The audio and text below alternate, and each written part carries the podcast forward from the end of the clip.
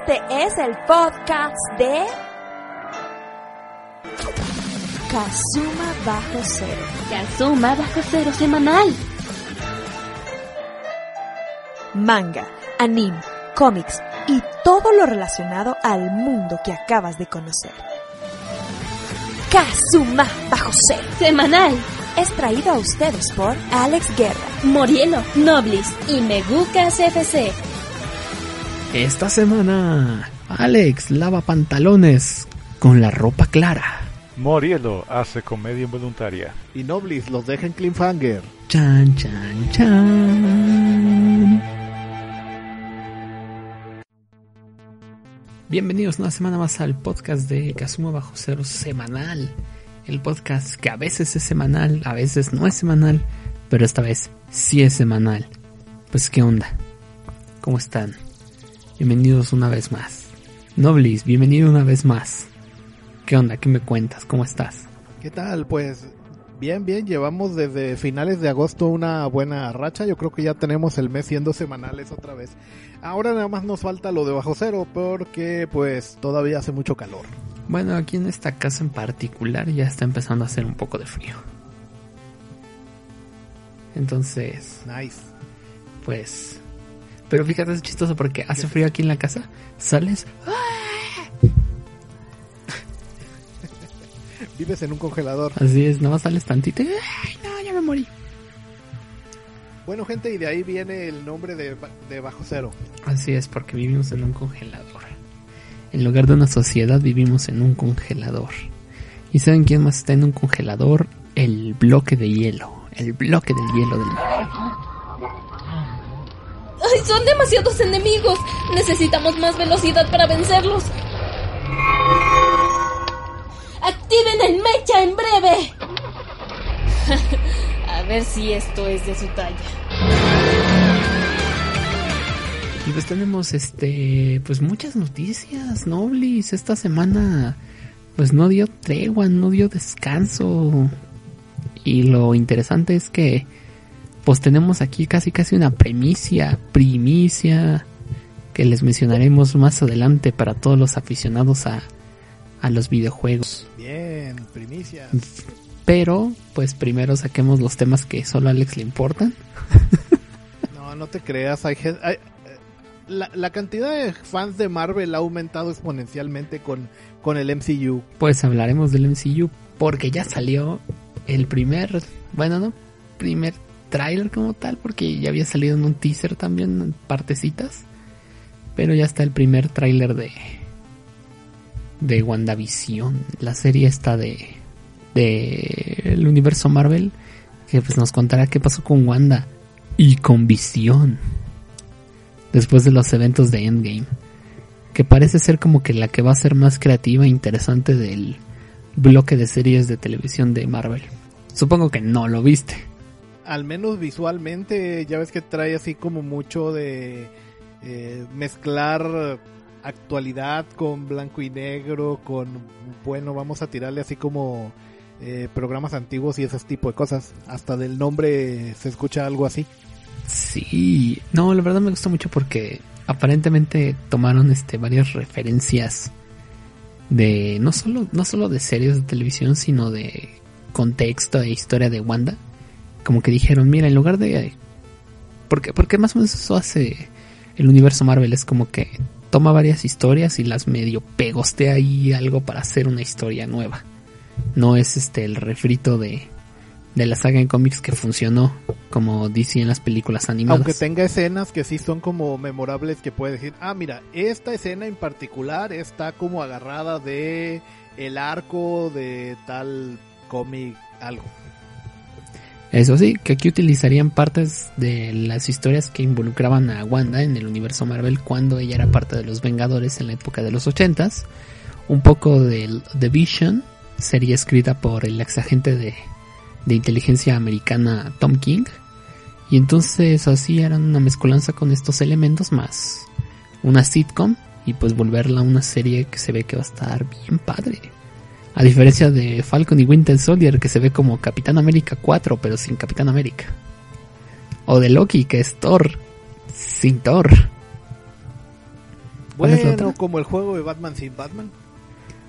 Así es, porque ya ves que ahora estamos haciendo franquicias sin el de la franquicia. Próximamente Kazuma bajo cero sin Alex. Ya, ya ha pasado. ya, ya ha sucedido más de una vez. Y hablando de, de las otras series que vienen, porque acuérdate que todavía queda saber qué va a ser la serie de Miss Marvel, Moon Knight y ahora la de She-Hulk, que ya, ya es oficial, ya lo dijeron, hasta Mark Ruffalo lo triple confirmó para que Morielo no me venga a decir, ¿qué crees Alex? Tatiana Maslani, que no sé si ustedes la han visto en la serie de televisión de Black Orphan, que está en Netflix, era de la BBC, pero la BBC la canceló y Netflix la salvó. Este, la protagonista es Tatiana Maslani. Tatiana Maslani va a interpretar a, a esta. Se me olvidó Jennifer Walters. se me olvidó por completo el nombre. A Jennifer Walters en la serie de She-Hulk. Sí, se entiende. O sea, que es un personaje conocido como She-Hulk, pero como que su alter ego humano no tanto, la verdad. No, pues es que prácticamente cuando apareció fue así de. Hola, soy Jennifer. Oh no, tuve un accidente. Primo, pásame tu sangre. Claro, primo. Ay, ahora soy She-Hulk. Sí, de hecho, hay gente que incluso ni siquiera She-Hulk. ¿Te acuerdas cuando eh, andaban con el, la supuesta queja de que, ah, tienen que feminizar ahora todos los personajes? Yo vi un montón de comentarios que me daba risa así de que, ay, ya van a ser mujeres a todos. Y todos respondiéndole, a ver, güey. She-Hulk nació antes que tú, así que cállate. Tú ni estabas en planes y She-Hulk ya llevaba años pateando traseros. Así que cállese. Y creo que fue Guardián de la Galaxia o algo así también, ¿verdad? Nah, ya ha estado en todos los equipos nobles. Ha O sido X-Men, Cuatro Fantásticos, Exacto, es- es lo que iba a Vengadora. comentar. Que si ha estado en los, hasta en los cuatro fantásticos que se supone que son una familia. Bueno, es que ya ves que luego, así como estas mentes crean la historia que, y si los cuatro fantásticos no estuvieran los cuatro fantásticos, ¡ay, mira qué creativo me puse hoy! Bueno, y, a- y aceptémoslo, Reed Richards es insoportable. Fíjate que sí lo es, pero escritores como Jonathan Hickman y Dan Slott saben utilizar como que eso de insoportable a favor. No así este Mark Miller que, oh por Dios, odio a Reed Richards Bueno, pero a ver, Tatiana Maslany Noblis mide un metro sesenta y tres. Y She-Hulk, ¿cuánto crees que mide? Lo que el dibujante quiera. Pues sí, pero en su medida canónica es un metro setenta y cinco. Pensé que era más grande. O sea, yo también pensé así como de, ah, pues Jennifer Walters ha de medir 2 metros cuando es She-Hulk. No, es unos 75. Hulk mide 2.10, si mal no me acuerdo. De, también depende del dibujante, depende pues, como en, en qué modalidad estemos ahora. Entonces, este, pues va a ser esta serie de She-Hulk. Y al parecer, si mal no me acuerdo, Kevin Feige había mencionado que esta serie iba a tomar como tintes, además de superheroicos, como una base de una serie policíaca y detectivesca a la cual le van a insertar a She-Hulk. Nada más lo que queda descubrir es si va a haber, va a haber ahí dinerito chido de Disney para que Mark Ruffalo aparezca de vez en vez en un cameo, que actúe la escena en la que le pasa sangre a, a She-Hulk, o van a aplicar la de Supergirl cuando no presentaron a Superman la primera temporada. que no va a ser un flashback así como de, ay, una vez conocí a mi preste, ya me fui a otra ciudad. Ah, no, es que chido. Aunque luego apareció Superman eventualmente en la serie de Supergirl. Este, y pues ahora solo queda saber qué, qué, no, no, no qué aspecto. Porque fíjate que nuevamente cómics, cada artista dibuja She-Hulk con su canon de belleza conforme cada quien lo mencione. Hay incluso artistas que la hacen parecer como una mujer afroamericana, siendo que Jennifer Walters es blanca. Y cuando es Hulk es verde. Entonces, pues ahora sí que queda. Pero en estos tweets que presentaban la noticia, hubo alguien que sacó una portada, si mal no me acuerdo, es este de la miniserie de Law and Disorder. Venga acá el título. En la que She-Hulk era protagonista.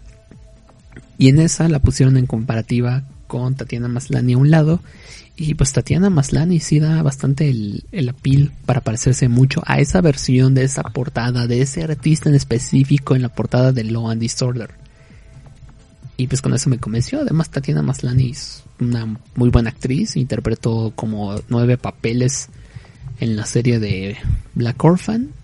The Orphan Black, ¿cuál es Black Orphan? Interpretó como nueve papeles. ah, dos o tres con muchísima diferencia. Entonces te puede dar diferentes rangos de actuación. Y pues servirán mucho para tener a la Jennifer Lawrence espantada. Seguramente de, ay no, me hice verde y soy como mi primo Bruce Banner. A la soy una abogada chidísima y a la de allá nada más puedo romper un auto con las manos. Entonces, como digo, muy probablemente la base de esta serie sea esta miniserie en el cómic que se llama Law and Disorder. Dudo mucho que quieran utilizar otro approach que no sea ese o el de los títulos de Hulk. Porque pues a Jennifer Walters como que medio le escriben mal de vez en vez, como que no saben manejar a una mujer independiente que es una abogada exitosa y además está musculosa. Porque ya saben, hashtag patriarcado.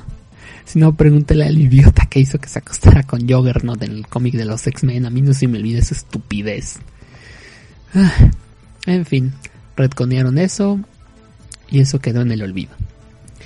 Y ya que mencionaba parte de, de lo de Supergirl, eh, avisó Melissa Benoit, la actriz que interpreta a Cara Sorel, que pues la serie Supergirl va a llegar a su fin.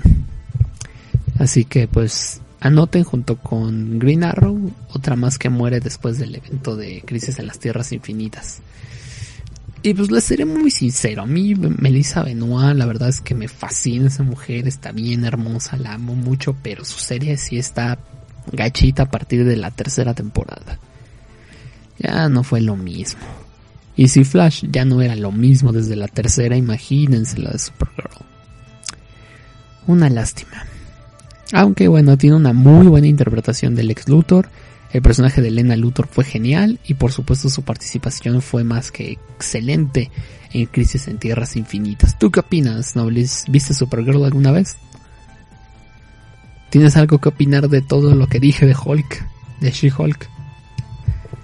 Eh, pues ojalá la serie esté buena, siguen metiendo personajes así, pero ya como que digamos los principales que podían por derechos ya los pusieron, entonces pues a, a, ver qué pueden hacer. También tiene la ventaja como de que los personajes menos conocidos les dan más libertades creativas, me parece a mí, para que se aloquen y, y, se, y puedan pues plasmar ahí en pantalla cosas entre, entretenidas. Lo que sí me gustaría es de que estas series no les pase como las primeras que hicieron que terminaron quedando eh, ignoradas de todo el universo. No, bueno, Eso es que esta ya las hace en la casa. O sea, no es, no es comida de fuera. Ya es aquí en casita, preparándolo con amor y dedicación. Mira, te lo pongo así. Si tienen, no te digo que todas tengan la misma propuesta porque no todas las series tienen la misma línea, pero si le dan tantito cariño como se ve que le pusieron a WandaVision, o tantito del cariño que le pusieron al Mandaloriano, tendremos unas muy buenas series. Sí. Oh, y hablando de Mandaloriano, salió el trailer de la segunda temporada y ¡mua, qué belleza! Ya quiero ver esa temporada. Y va a estrenar antes de que llegue Disney Plus a México, así que... Ah, Festival del Torrente una vez más. Disney Plus verde. Disney Plus verde, exactamente.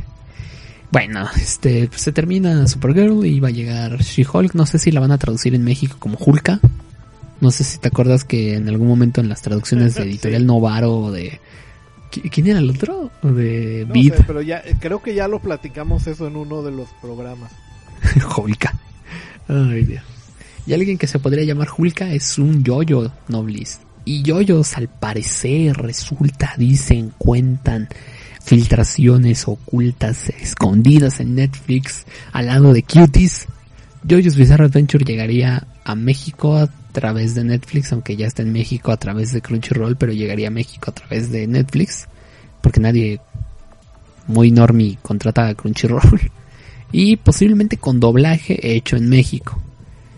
Ahora eso no puede Miami. salir, no en Miami. Y eso puede salir también como puede salir mal. Pero al menos no sería Miami. Bueno, ¿Qué opinas? Y si sale mal, solamente es cuestión de que vayas y le muevas a, a, ahí vos, español, lo cambies a japonés, inglés o lo que tú quieras. Si la quieres escuchar yoyos en alemán, pues adelante, ¿no? Uy, no, imagínate.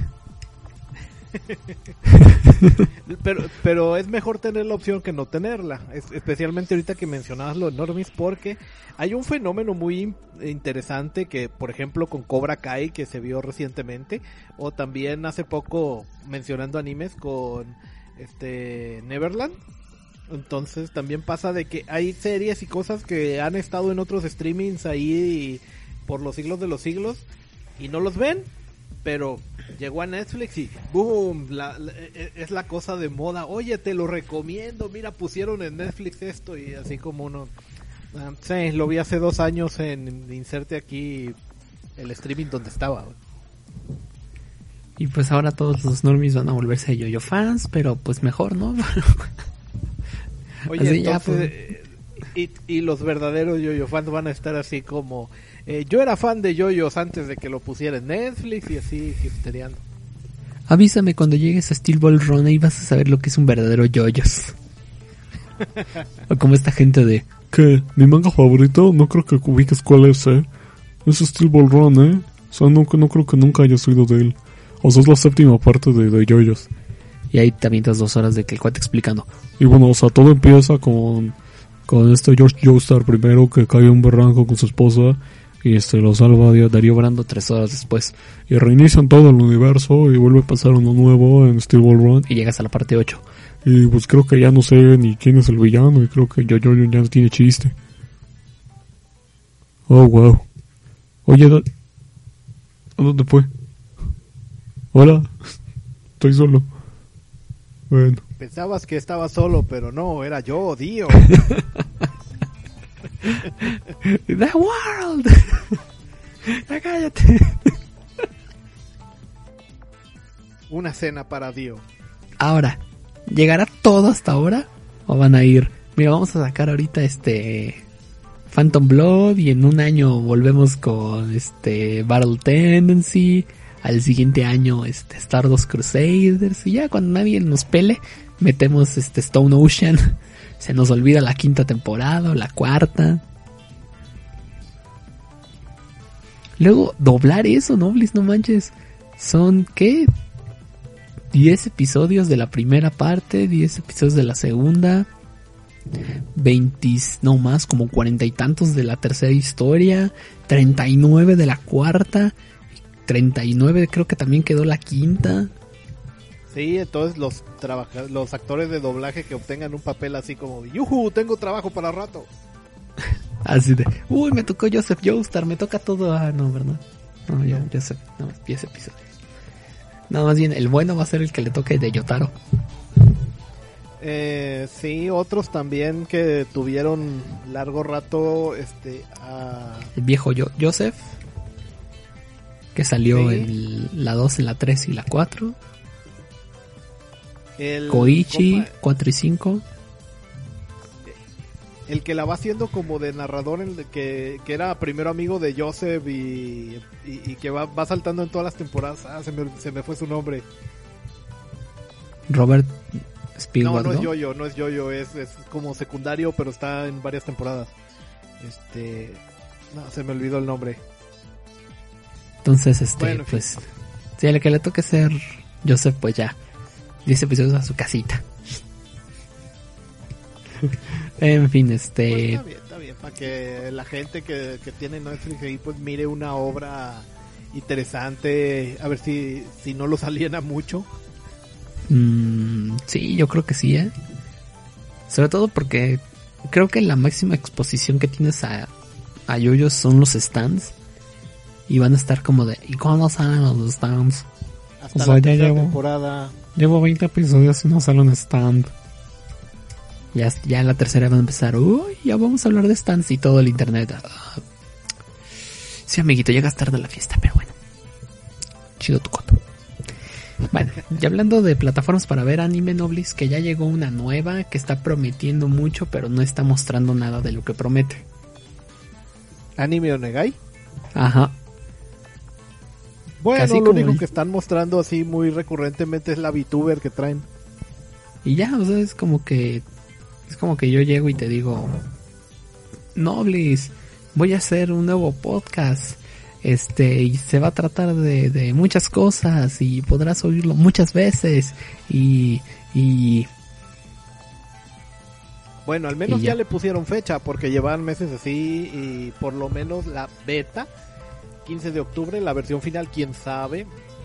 Y sí mencionan mucho de que van a tener que muchos títulos, han dicho nombres de muchos estudios que se, se- supuestamente van a estar con ellos y pues a ver qué pasa porque de lo que han mencionado eh, pues estos ya trabajan con existentes y a mí la verdad esta atomización me, me preocupa un poco porque luego para uno como usuario final pasa como pasó cuando Netflix empezó y todo estaba en Netflix.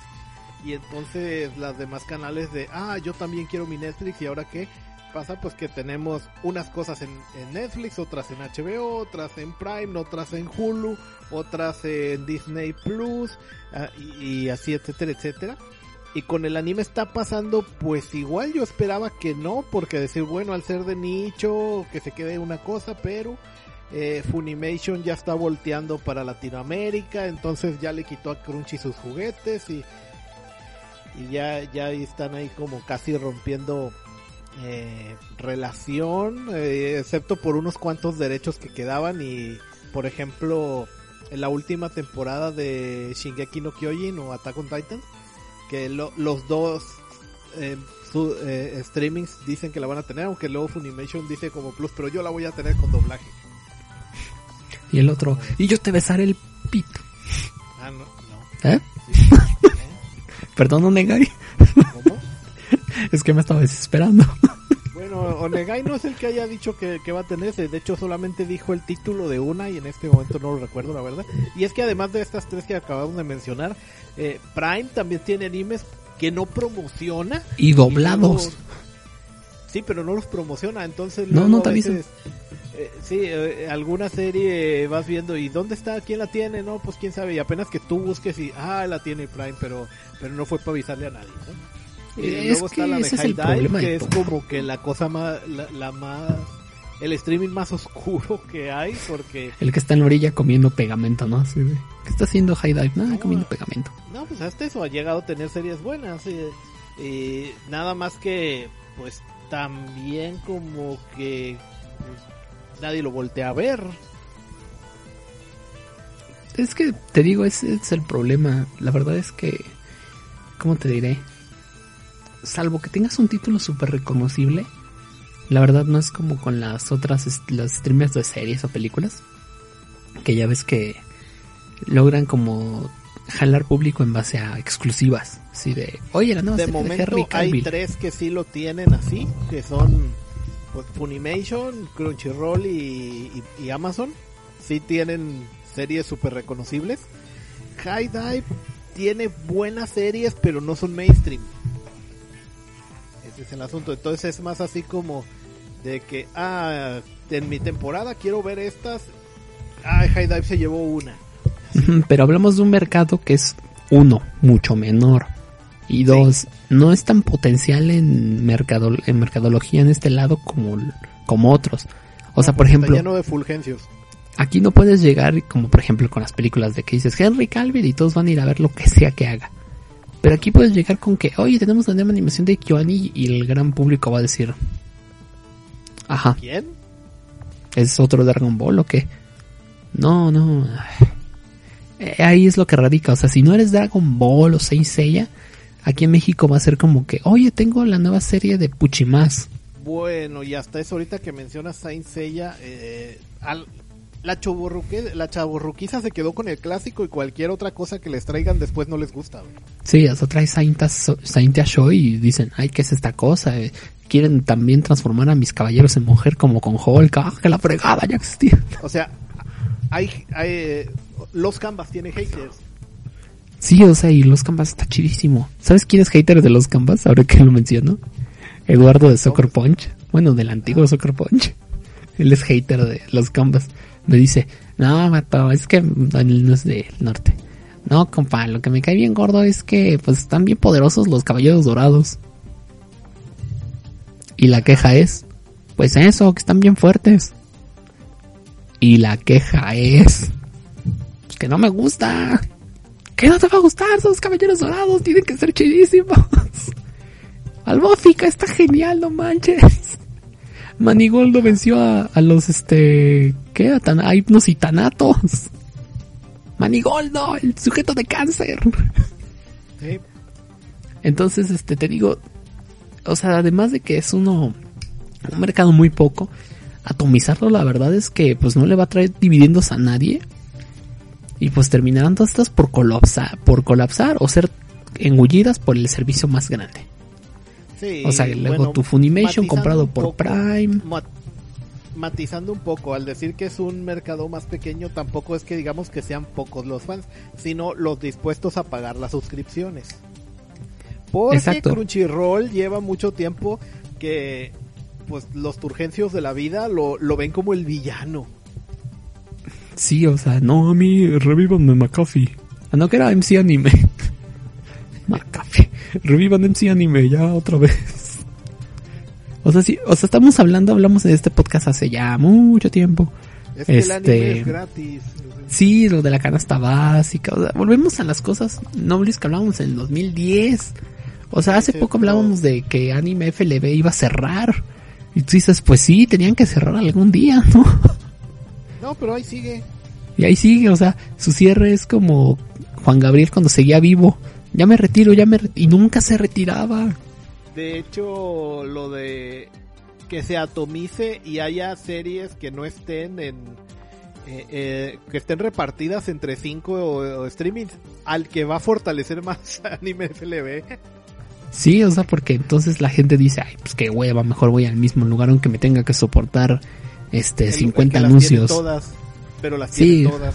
pero aprietas un li- o sea, son capaces de aguantarse el AdFly, el link.wow y esas cosas. Lo- es que lo hacen porque, por ejemplo, se ponen mucho con Crunchy de, no, yo no voy a pagar Crunchy. Oye, es gratis, te- tiene modo gratis, nada más miras anuncios. No, yo no quiero ver anuncios, ahí están viendo anuncios en, la- en la- en las otras páginas. O sea, entonces, pero en esos los puedes dar skip. Ah, no, en los otros también. Oye, la semana pasada vi un... Ah, no me acuerdo en qué página fue, ahí vi el enlace que estaba en Twitter, estaban haciendo escarnio de esa página porque estaba, tenía un artículo, reportaje o algo así donde comentaba que eh, lo malvados que eran los de Crunchyroll porque tenían acá como unos comedores bien bonitos y algo así en las oficinas, mientras los pobres animadores mueren de hambre eh, en Japón y así, y, la fuente, eh, un tuitero puso fotos. ¿No te acuerdas de este, cómo, cómo se llamaba? Es que pasó tan sin pena ni gloria. De este otro, otro anime de una niña pelimorada que tenía un hermano mayor, que tenía ahí sus zonas con el hermano mayor y que el hermano mayor se dedicaba a hacer mangas o novelas ligeras, no me acuerdo, que saltó en la polémica porque los animadores en los créditos ponían, este, ayúdenme, sáquenme de aquí, odio mi trabajo. Ah, sí, sí, sí, sí, sí ubico, pero eh, eh, el nombre en este momento no lo recuerdo porque la verdad sí fue, fue una, fue un anime muy malo. O sea, nada pero- más brinco polémica de, por favor, no he visto a mi familia. Porque en jornadas de 20 horas animando un anime que no tenía sentido. Sí, sí, que eh, eh, como en el episodio 6 más o menos a media temporada ya estaban ocultando mensajes de ayuda en los créditos. Sálvenme. No, y esa serie como para el capítulo 8 9 terminó te- eh, eh, terminó como entrando en hiatus. Al final sí la terminaron y sacaron unas ovas, pero pero hubo ahí entre medio como como que se tomaron una pausa para hacer una reestructuración o algo así. Exacto, o sea. No, bueno. Bueno, pero también eh, es que eh, pero ese tipo de cosas no es que Crunchyroll No, no, no, o sea, ya- ya es cosa del estudio, o sea, sí. Es una empresa que hace sí, que hace tratos con otras empresas y pues ahí los directivos, pues el corbatado Sí, el que termina que cobra el buen sueldo es el, el horrible. Pero pues ya, ¿qué te importa a ti? Este... Sí, oye, entonces aquí lo que a, a lo que vamos es de que, ok, hay público, pero dispuesto a pagar no tanto. No, es que ese es el Y problema. se- para, y para dividirse en cinco y contando streamings, pues va a estar muy difícil que alguien esté pagando varios y pues, probablemente pase como con Netflix, que, que se acuerda que, que había muy buenas noticias en su momento cuando empezó de que había bajado la piratería y tal, pero cuando se empezó a atomizar todo el asunto, ahí va la piratería para arriba otra vez y pues va a ser lo mismo. Es que yo creo que también, también esta división llega en un muy mal momento. O sea, si, o sea, si estos servicios hubieran empezado desde antes, ya ahorita tendrías una base mucho más fuerte tú como empresa para agarrarte. Como por ejemplo ahorita Netflix, que ya muchas personas, pues pon tú, no le gusta todo lo que saca Netflix, pero ya es como que un hábito. Porque llevamos que como Sí. ocho años con Netflix, entonces ya es como que es parte de tu, de tu consumo. Pero a ti que te gusta el anime, realmente Crunchy llegó muy tarde a este lado del mundo. Y pues ya muchas personas van adelantadas aún- en la piratería, o sea, y, y ahora luego te la atomizan. mm, Y aún así es Crunchy es como lo más parecido al papel que tiene Netflix actualmente, porque ok, ya no tiene las treinta y tantas series de, de casi el 40, porque eh, cuando recién empezó el asunto pues, se le escapaban unas 5 de cada temporada y casi siempre eh, cosas muy irrelevantes, la mayoría excepto una.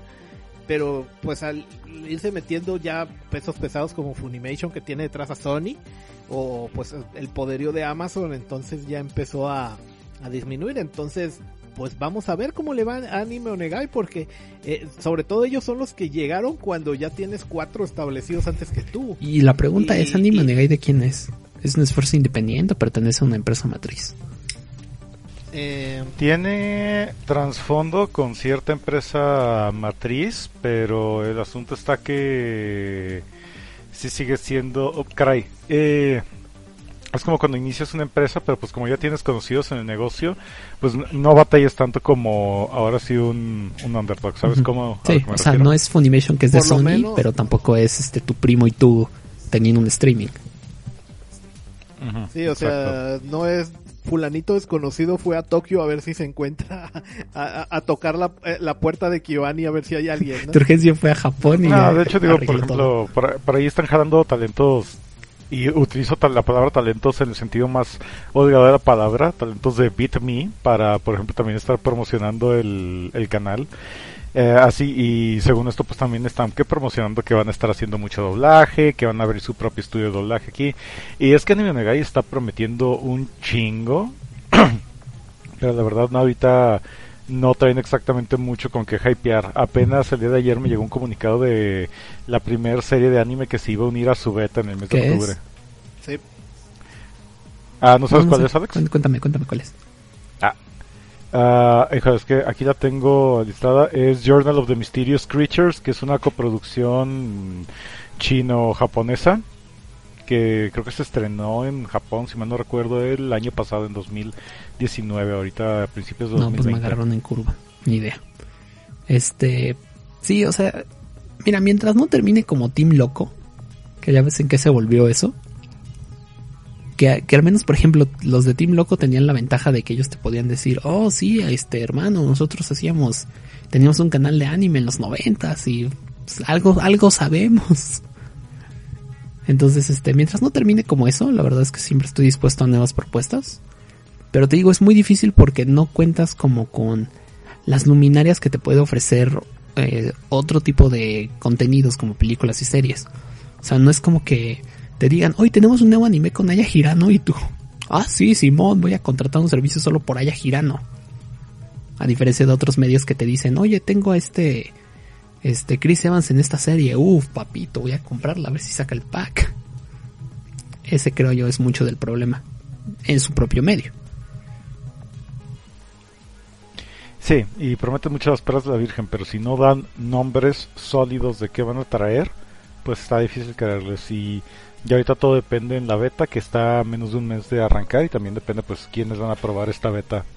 Sí, el mayor problema que yo le veo es de que todos estos streamings están, incluso Crunchy está siguiendo los pasos de Netflix de financiar sus propias producciones originales porque eh, estando Funimation ahí, ninguna de las otras, a lo mejor Amazon, pero como Amazon no se lo toma como, como reto personal, pues tampoco, tampoco le entra eso, es que la lo- los que jalan más, lo- los shonens más populares que pueda haber y tal, no le van a ganar la guerra de billetazos a Funimation. Ese es el problema. Sí, o sea, Funimation tiene Dragon Ball y ya con eso tienes el 50%. En fin. pues no no hay- eso, entonces, y luego le sumas a eso eh, My Hero Academia, que ya quitaron las tres primeras temporadas de Crunchyroll por eso. Eh, también este Shingeki no Kyojin, también para Funimation, eh, Overlord también, entonces va sumándole así. Digo, una de esas es como Dragon Ball, pero son como que el escalón debajo, pues. Sí que sí. Pues a ver. Entonces, mira, Funimation eh, llegó como con tanto poder que hay una eh, este Isekai Quartet que esta serie Crunchyroll ahí patrocinó, pero no la puede pasar en Latinoamérica por lo que los derechos de Overlord los tiene Funimation y hubo un problema ahí de derechos. Mm. No, pues no. Bueno, pues ya veremos cómo termina No es todo parte esto. de eso, pues. Sí, entonces aquí hay demasiados competidores para un mercado que probablemente les quede chico y yo creo que podrían sobrevivir tres. Sí. Sí, sí, sí. Oye, Morielo, aparte del, de- del comunicado que nos comentaste ahorita de que el anime de registro de criaturas fantásticas se va a ser el primero, también tenías otra eh, información extra aparte de, de los comunicados de prensa de Onegai. No, fuera de que te digo, más según esto están haciendo convenio de traer mucho anime doblado y al mismo tiempo pues ah, solo el solo el derecho de presumir que no sé cómo fui a parar en esa mailing list de los comunicados de prensa, pero te dan acceso a una carpeta de Google Drive donde vienen imágenes promocionales de de todo eso. Y recuerdo que de hecho quería tuitear una imagen que era el póster de, de este anime, pero eh, lo descargué porque era un JPG y de repente pasaron como 30 segundos y dije, bueno, este JPG está tardando un chico para bajarse, pues qué pedo con decirme que, que eran como 45 megas del JPG y que, que ¡anda!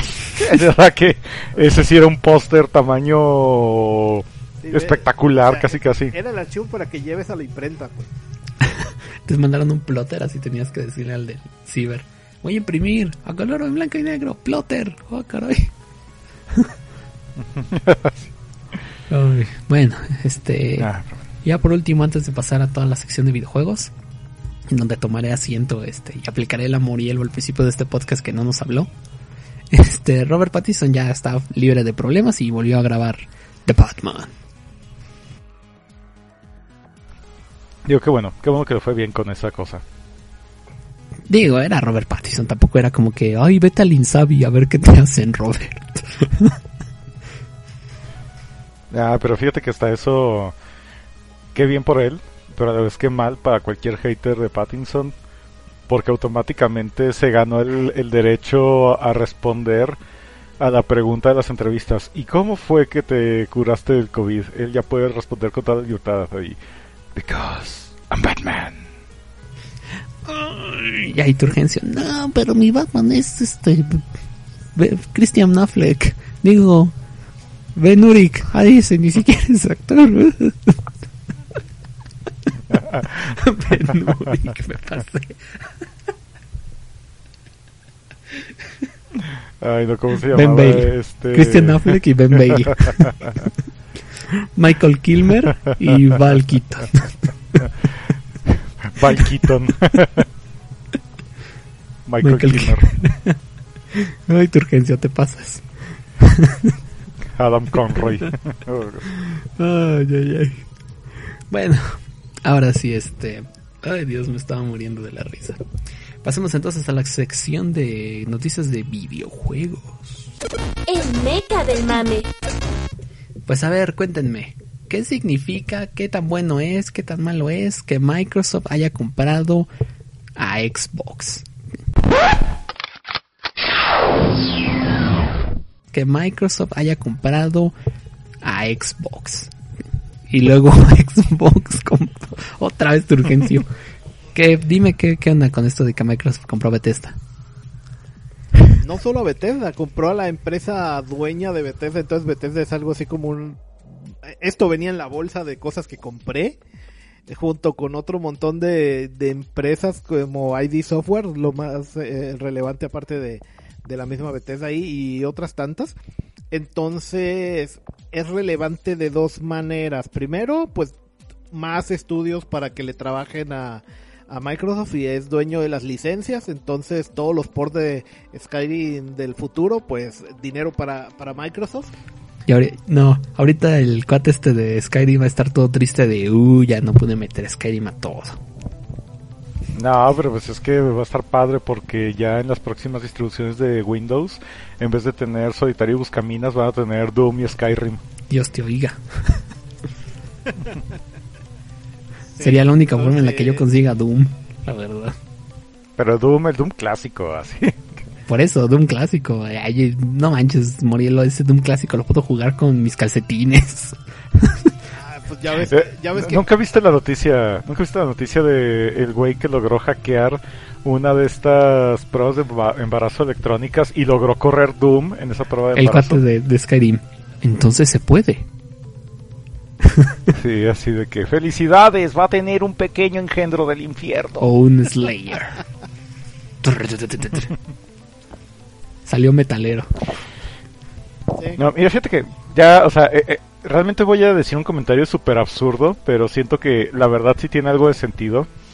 Porque creo que Microsoft hizo esta compra de ¿cuántos billones de dólares? Como 2 punto y gar. 7500 7.500 millones de dólares para comprar ah, una, bueno, eso sí, una muy bien posicionada marca de compañías de videojuegos con todas sus marcas como son Elder Scrolls y Doom, etcétera, y, y Fallout y demás. Va, va, va. Pero me quedo pensando, esto lo ven como una inversión a largo plazo. Si hablamos de inversiones a largo plazo, ¿te imaginas que con esa clase de dinero, ah, y aquí voy a, voy a aventarme el giro de tuerca del discurso de los niños en África, de que con todo ese dinero que gastaste para comprar esos estudios de videojuegos, pudieras haber comprado literalmente una región de África y a todos los niños de ahí los hubieras podido haber educado para convertirse en programadores y poder crear tu estudio de videojuegos desde cero y haber creado tal vez nuevas franquicias así completamente desde cero, o sea, porque siendo francos aquí no están comprando los juegos, están comprando las marcas. Espérame, Morielo. ¿Me estás diciendo que Microsoft debió trabajar, debió invertir en crear fuerzas básicas y no comprarle los mejores jugadores al equipo rival? Pues fácil, güey. Mira, ponte a pensar, o sea, ¿cuál fue la- una de las más grandes compras que hizo Microsoft en, en ya en toda su historia Fue- en el tema Ah, de los videojuegos. videojuegos? Fue cuando compró Rare. ¿Y qué han hecho con Rare? Pues creo que un juego malo de Banjo y Kazooie. Y Oye, nada más que el asunto con Rare fue de que allí hicieron una compra muy mala que no volvieron a cometer ese error porque cuando compraron la marca Rare, número uno, pensaban que la franquicia Donkey Kong le pertenecía a Rare. Sinceramente lo, lo creyeron. Entonces cuando ya, bueno, vamos a un juego de Donkey Kong, oiga, pero esa marca le pertenece a Nintendo. Pero ustedes hicieron el juego, sí, porque nos dejaron usar la marca cuando trabajábamos con ellos, pero no era nuestra, ¿no? Así Imagíneme que yo soy un mexicano indocumentado y pinto una casa. ¿La casa es mía, señor Gates? No, pues no, porque eres indocumentado. Haga de cuenta. Demonios. algo así. Bueno, ese fue el número uno. Y luego número dos, de que una vez comprada Rare, pues los hermanos Stamper y la mayoría de las cabecillas del estudio, ah, tú, me di- tengo dinero para jubilarme, ya me voy. Y, y se fueron del estudio. Entonces, muy bien, aquí está el estudio, uh, aquí en este archivero están los papeles de las licencias que, que pertenecían al estudio, pero la gente se fue. O sea, me estás diciendo que pasó como el Mazatlán. Así de, ay, voy a tener los campeonatos del Morelia. Ah, no, que esos no cuentan. Uh, chale, ya se fueron todos los jugadores a la liga de expansión. Rayos. Entonces, pues sí, compraron las licencias, pero se fue la gente. Y en este caso, con el asunto de Cenimax y sus estudios, no se les ha ido la gente, entonces no solamente compran licencias por tener la marca, sino también el talento. Y si- inclusive, pues, hay talento que se le había ido a Cenimax, como el estudio Obsidian que ya lo tenía Microsoft de antes, por ejemplo, que ellos eran los que habían hecho el Fallout New Vegas, que a mucha gente le gusta y que mucha gente ahora fantasea de nuevo de momento. Entonces Microsoft posee tanto Obsidian como la marca Fallout. Queremos más New Vegas hechos de Obsidian. Se podría. Aunque bueno, no sabemos si van a, llegar a eso, pero teóricamente es posible. Y inclusive otros talentos que se le habían ido ya a Zenimax como eh, John Carmack, uno de los creadores originales de Doom y que había estado trabajando en, eh, en ID Software desde uff y, y haciendo pues bastantes motores como lo que vemos ahora que, que tanto Wolf, el renacimiento de Wolfenstein como de Doom pues que, que estos fueron desarrollados por ID Software son motores muy muy bien depurados muy optimizados entonces, tienen eh, eh, la gente con estos talentos y Karma que ya no estaba en el estudio, pues ahí le mandó un guiño guiño a, a Microsoft de, ah, qué bueno que, que Microsoft es el dueño nuevo de, de ID Software. ¿Podrías darme una vuelta por ahí y, y revisar mis antiguas eh, mi, mis antiguas licencias? Oye, mi ex se cortó el pelo, yo creo que eh, podemos empezar un nuevo ciclo. Algo así de que, eh, porque porque ahí que, que, bueno porque Microsoft es, es, una marca que no me guarda rencor así dijo dijo literalmente ¿no? ay qué bueno una persona con la que no fui tóxica mi oportunidad entonces Microsoft pues en esta ocasión a diferencia como digo como Rare no perdió talento, al contrario, se está viendo hasta como un lugar atractivo para atraer más. Oh, rayos, o sea, me estás diciendo que, que formó a los Vengadores. De hecho, podría y él estaba jugando como medio chiste, medio especulando con un grupo de amigos pensando de que, mira, todas las licencias que tiene ahora Microsoft podría ser el Smash Bros de los shooters si quisiera, Un, ahora sí que el vale la arena para ganarles a todos. Así de, al diablo Fortnite. Sí, sí, pero en ese Battle Arena puedes meter a Master Chief de Halo, puedes meter a los... Al Slayer, a Marcus Doom Slayer. Puedes meter Sí, puedes meter al Slayer de Doom, puedes meter a, a, al Blazkowicz de este es de, el, de, el de Wolfenstein, puedes meter a Marcos Phoenix de los del Gears, eh, etcétera, etcétera, etcétera. Tienes a este, metes a Corvo de de este ah Dishonored. Tienes ahí para meter uf, No, ya. Si quisieran Sí, ¿eh? Pudieran hacer, como te digo, un, un, un hero shooter, un battle arena. Super Smash Brothers Niño Rata. De los shooters. o ya ves que 343 Industries también con Halo 4, 5 y 6, eh, como que, que no ha levantado lo mismo que cuando tenían a Bungie. Pues igual, no sé, ahí, oye, ID Software, tú eres muy bueno con los shooters, ya vi lo que hiciste con Wolfenstein, que tiene, eh, y con Doom, que tienen campaña, ¿qué te parece si te, si te avientas un Halo, no? Así. Híjole, creo que creo que Microsoft está en camino de algo muy grande. No lo había pensado.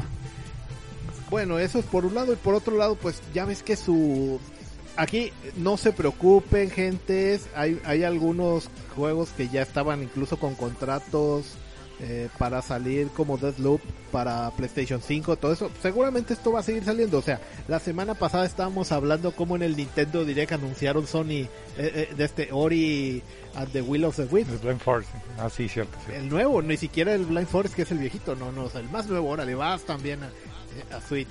Entonces, eh, Microsoft pues simplemente se, eh, está pensando así como, mmm, si lo pongo en exclusivo probablemente es una venta menos. No, que salga en todos lados y que me paguen regalías. Sí, así no, Gana, ganas tú, ganamos todos. Sí, así mi, mientras mientras tú pagues tu suscripción del Game Pass no me importa nada, güey. tú ya, agasájate. Sí, entonces pues más más cartera de juegos para el Game Pass seguramente. Así que ahora el Xbox Series X y el Xbox Series S pues dan como que un paso adelante, ¿no? En la guerra de consolas. Pues de cierta manera sí, pero como te digo, como... Sí, o sea, mediáticamente. Por lo menos los no, juegos... No a corto plazo. Los juegos que ya están en desarrollo seguramente van a seguir saliendo para PlayStation 5. Los que empiecen de aquí en adelante, quién sabe.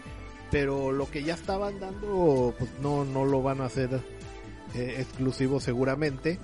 Eh, entonces por ese lado pues no es tanto, pero sí como que se diferencia más ahora eh, el perfil de jugador que pueda ir para el lado de Xbox, que ahora pues en, eh, es el dueño de, de los estudios de shooters y de eh, RPGs occidentales también. Ya ves que Fallout y Elder Scrolls pues eh, es de lo junto con con este ah cómo se llaman los de The Witcher y Cy- Cyberpunk este eh, CD Projekt Ah, CD Projekt Red. Sí, o sea, junto con ellos son, o sea, tiene a Obsidian, tiene a, eh, tiene a Bethesda, entonces tiene dos de las tres así de, de RPGs occidentales más grandes.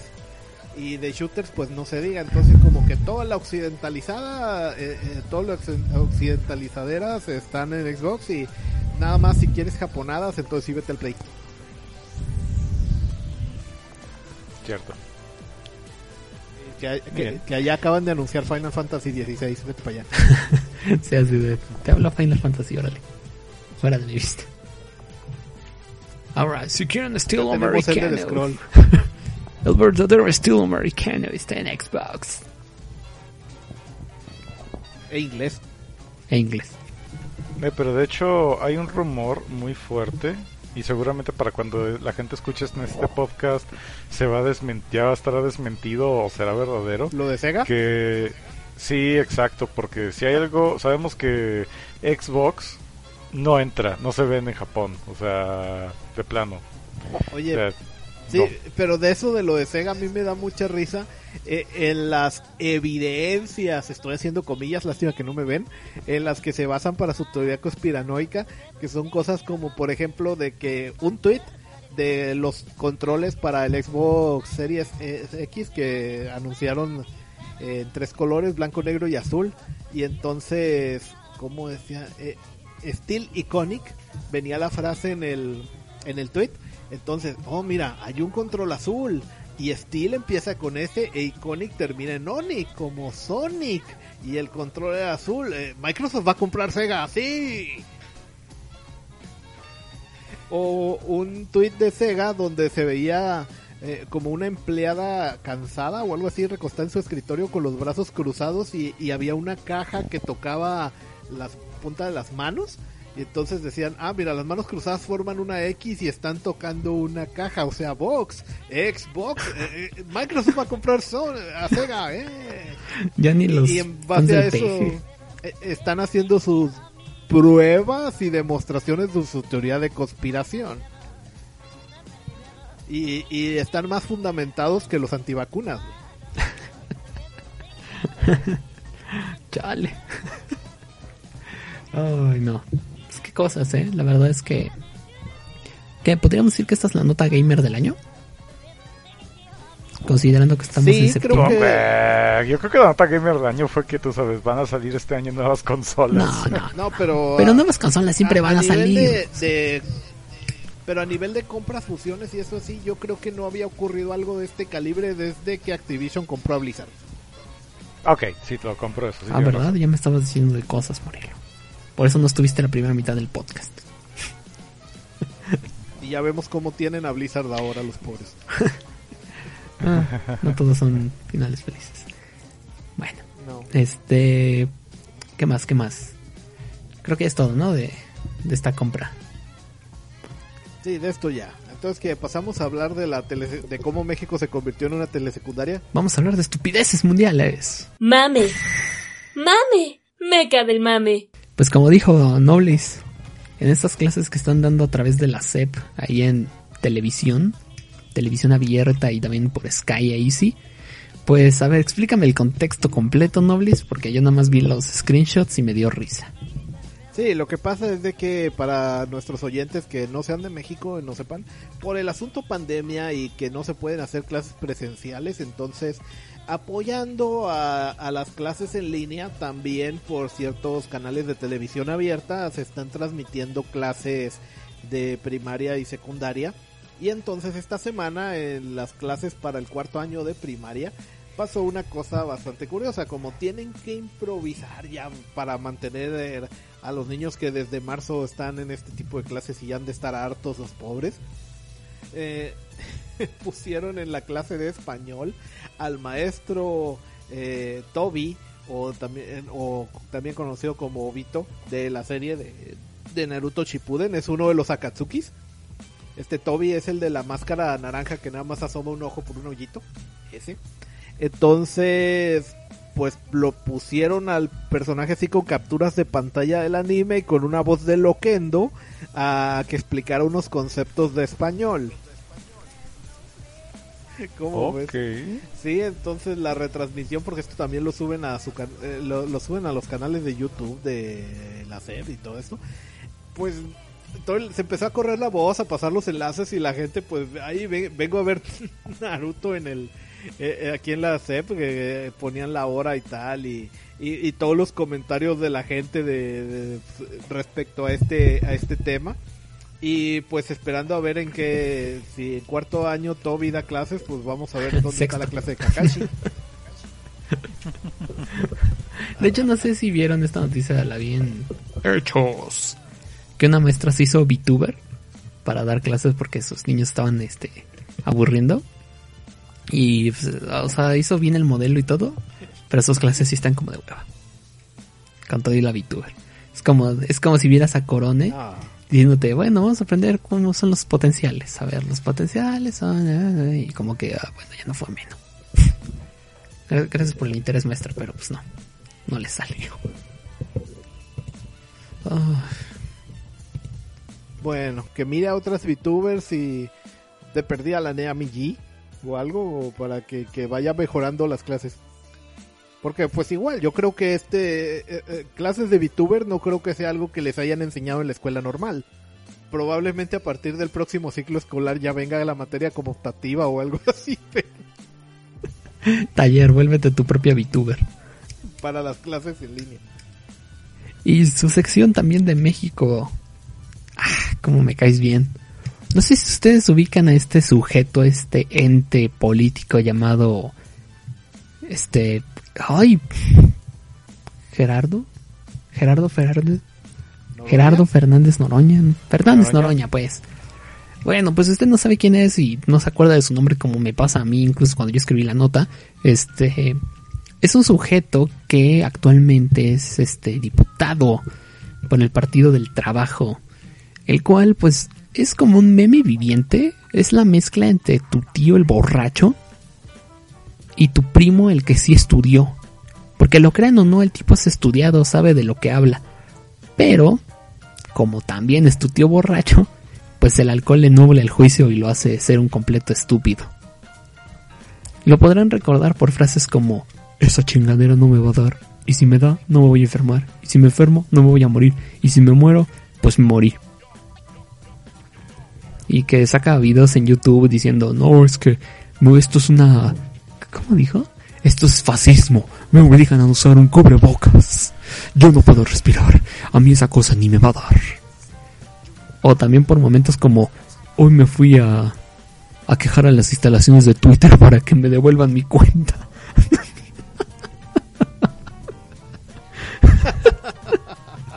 Y los de Twitter así de, señor, no mames, esto no es aquí. ¿Por qué no hace una nueva cuenta? Créame, es más rápido. No, es que yo quiero que me devuelvan mi libertad de expresión. Estos conservadores no me van a quitar el derecho. ¿Conservadores de qué, güey? Nosotros aquí nada más checamos servidores, ni siquiera tuiteamos. Ni Facebook tenemos. No, no, esto está, está, está pirado, viejo Noroña. Pues bueno, Noroña quiere ser este alcalde de aquí en la Ciudad de México y fue un evento público, ya saben, con acarreos y todo, hasta que de repente héroes, héroes que no usan capa, Morielo Nobles, agarraron un montón de huevos y se los aventaron. Y la escena es increíble. Está platicando y todo y de repente nada más se ve algo blanquillo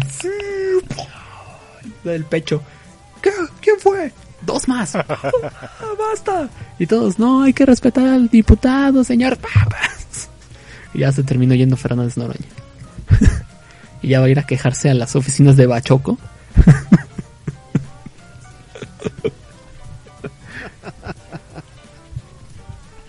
No me digas que no. No subí otra foto en toalla. Este, no, bañarse no, eso hubiera sido el contraataque ¿verdad? perfecto, o sea. Ah, Es más, no sé por qué no se le ocurrió ese contraataque. Así a los que me lanzaron huevos esta mañana, yo les mando esto. Punto y seguido, huevos. Punto y final, foto de Noroña en toalla. Pero ya, pues ya ven que el sujeto no es muy listo. Busquen el video en YouTube, es una joya. No, ni, ni se ha de dejar asesorar tampoco.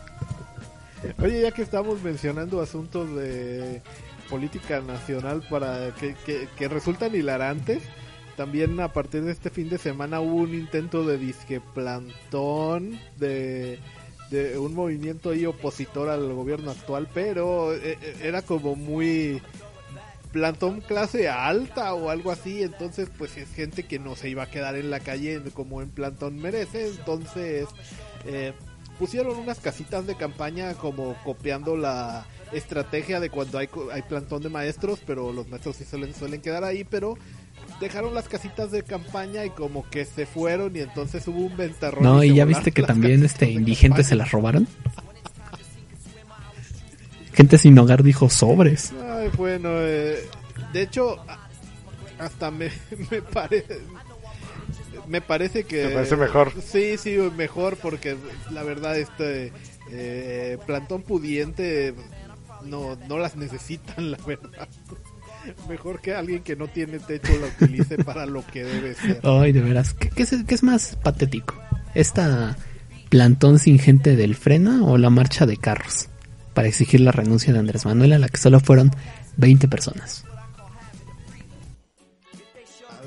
Hay, yo creo que la marcha de carros porque ah, hay, hay desfiles de Junta más gente un atropellado. juntan más gente, güey.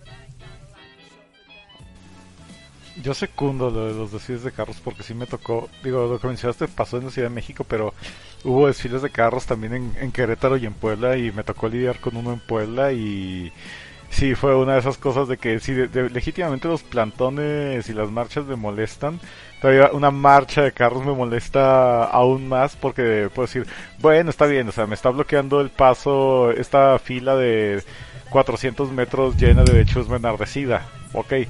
Pero en este caso es aquí, bueno, me está encabronando esta fila de 400 metros con un par de docenas de... Lo mejor fue la marcha que hicieron, en- la marcha en carro que hicieron para pedirle a Andrés Manuel que no aumente el precio de la gasolina. Ese sí se me hace que fue el epítome, así de wow. Tu urgencia no se te pudo haber ocurrido esto. Y gasto, Sí. gasto gasolina para quejarme. Bueno, pues ya. Este, y por último, Ay, fin. Ojalá estos indigentes que alcanzaron Pues ojalá, eh, la verdad. Y ya por último, Noblis, nos mandaste una foto de una chavita que le dijo a su papá, papá, soy fan del K-Pop, quiero que me hagas un pastel de cumpleaños y una fiesta de cumpleaños referente al K-Pop. Y el papá dijo, hija, lo pides, lo tienes. Mm, Uh, mira, Corea. manos te van a faltar para abrazarme después de la sorpresa que te tengo. Y entonces el papá, este, Sí, sí, esto de hecho me recuerda a un antecedente antes de contarlo, no sé. Eh, si se acuerdan de al- algo parecido de un niño que quería Minecraft, pero el abuelo le regaló el libro de Minecraft. que yo sigo preguntando, ¿dónde lo consiguió? Esos libros ya no se venden. Sí. ¿Qué onda? Eh, Pues lo compró en los 40 cuando era joven, yo creo. Ay, mijo, sabía que algún día ibas a ser como tu abuelo, nazi. En fin, entonces, pues más o menos aquí un caso similar así de... Pero ahora con Corea, entonces bueno, eh, referente coreano, vamos a buscar quién es el ídolo de Corea, pero se fue a la Corea del Norte y pues en lugar de agarrar un idol de Corea del Sur, pues quién es el- la personalidad más famosa de Corea del Norte. Pues el supremo líder Kim Jong-un. Entonces le decoró la fiesta temáticamente. Y entonces la niña simplemente... Ay, papá, ¿pero por qué me trajiste un póster de Young si yo soy fan de BTS? ¿De quién? De Young ¿no? Este es el vocalista de la banda Super Army. Hija, ¿de qué estás hablando? Él es el presidente de Corea del Norte. ¿Qué? Pero si yo te dije del K-pop. Y él no hace K-pop. Yo quería Pues a lo mejor sí. Ese Kim Jong hace de todo, pero este no es el de BTS que yo pedí. ¿Y ahora qué? Pues nada, de- tomémonos la foto para evidenciar nuestra estupidez. Sí, tu poco conocimiento sociopolítico, papá. Ay, sí, tú me vas a hablar de que eres muy buena diciéndole a tu papá que quieres para tu cumpleaños. Órale, tómense la foto. Ah, esos malentendidos generacionales. Oye, pero en cuanto empiezas a leer los comentarios del tweet que nos mandaste, no, y si vieras, el K-pop es muy bien visto allá en Corea del Norte. Kim Jong-un es muy fanático de varios grupos. Incluso varios grupos famosos de Corea del Sur se han presentado en Corea del Norte. Así que, como el caso de este Dennis Rodman, el K-pop parece ser bien visto por el supremo líder. Sí, hasta cierto punto. Ah, sí, hasta cierto punto, obviamente no todos. Pero pues, Oye, ahorita que lo mencionamos, eh, sí, es hasta cierto punto porque ya ves que tienen una frontera, en, en estos dos países hay una línea recta que trazaron en los 50 los gringos y los rusos. Entonces, en esa zona, los dos países toman ciertas medidas. Por ejemplo, en el lado de Corea del Norte, eh, junto a la frontera, crean ciudades falsas donde eh, viven actores que fingen una vida feliz para que los que están del lado de Corea del Sur los vean y crean que los de Corea del Norte viven mejor. Pero el contraataque que hacen los de Corea del Sur es que ponen bocinas y entonces cuando hay ejercicios militares, prueba de misiles o cosas así, los de Corea del Sur le prenden a las bocinas y ponen K-pop apuntando hacia Corea del Norte. Ay no. ¿Cómo ves esa tierra fría fronteriza? Eso me suena a algo que haría Andrés Manuel, ¿no? De miren, ahora todos los que viven al lado del Zócalo van a empezar a vivir, a fingir que viven bien para que crean que, que se vive bien aquí. No, no, no, los que viven al lado del aeropuerto, a esos vamos a hacer que actúen de que viven felices. Entonces cuando lleguen pensarán que México se vive a todo dar. Y ya luego se llevarán la decepción de su vida. Oye, ¿y no es tan extraño ese tipo de conflictos vecinales así? Eh, porque, bueno, hay otros que son menos pasivo y más agresivo. Por ejemplo, la frontera de China con la India, a cada rato hay eh, al- altercados entre los dos ejércitos que fronterizos, pero tienen una regla ambos países que llegaron de que pueden pelearse, pero no usen armas de fuego. Tienen que pelearse con las manos. Entonces, eh, cada cierto tiempo hay noticias de trifulcas y la última que se supo la India estaba poniendo, interponiendo una queja porque eh, una docena de soldados de la India habían muerto en la última trifulca y una cantidad no especificada de, soldados chinos porque China no va a reconocer este tipo de cosas. Eh, parece ser que el problema fue que escaló mucho la típica trifulca y habían usado piedras y palos ambos bandos. Me recuerda, fíjate, mira, no, más bien no me recuerda. Yo quisiera que todos los conflictos fueran como el de Dinamarca y Suecia, Va, que cada año alguien va al Ártico, quita la bandera del otro, pone la suya y se va. Y al llega el otro, quita la bandera y pone la suya. Y así.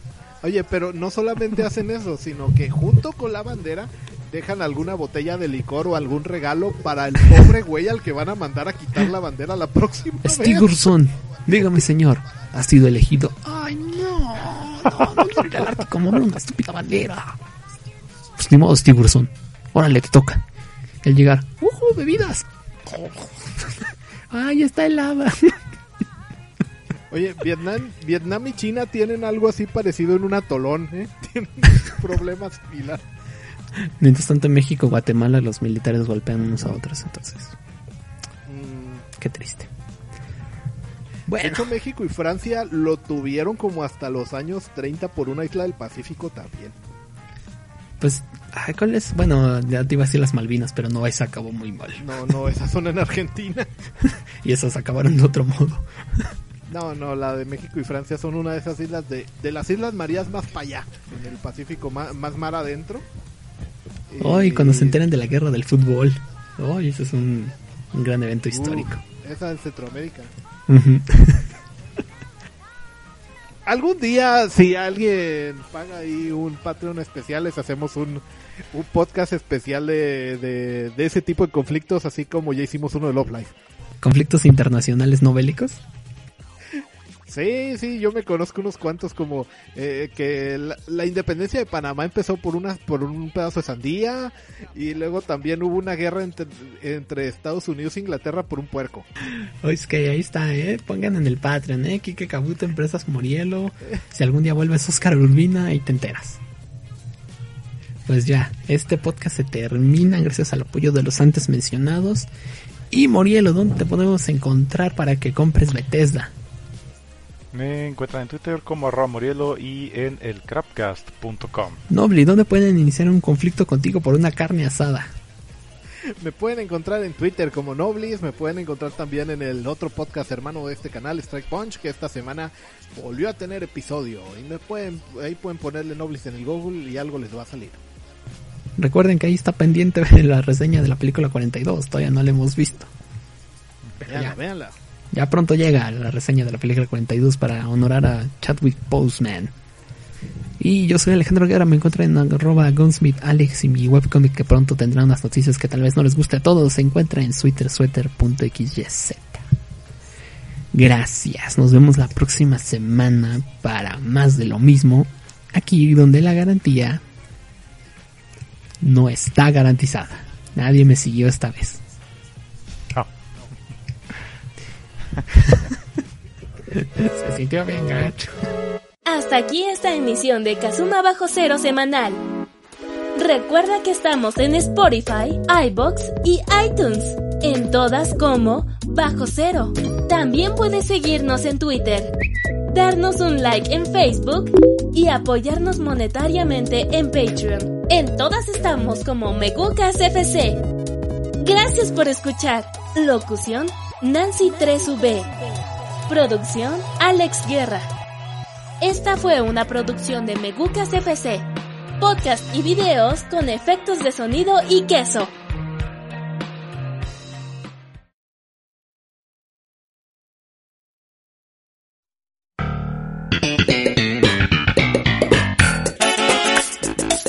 Lo de la independencia de Panamá por la rebanada de sandía es neta, ¿eh? Sí, me lo creo, ¿eh? Sí, La historia sí, es tan ridícula. Sí. Porque antes era parte de Colombia. De hecho, Colombia no ni siquiera le ha quitado el escudo, güey. Si fuese el escudo de Colombia, a veces que sale Panamá. Uh. Ah, sí, cierto. Eh, ¿Qué te iba a decir? Fíjate que teníamos este, una idea ahí con los del Soccer Punch nuevo de hacer un podcast histórico porque nos gusta mucho el- las tonterías de la historia. Ahí les voy a decir por si, por si recreamos ese proyecto y hablamos de los conflictos no bélicos.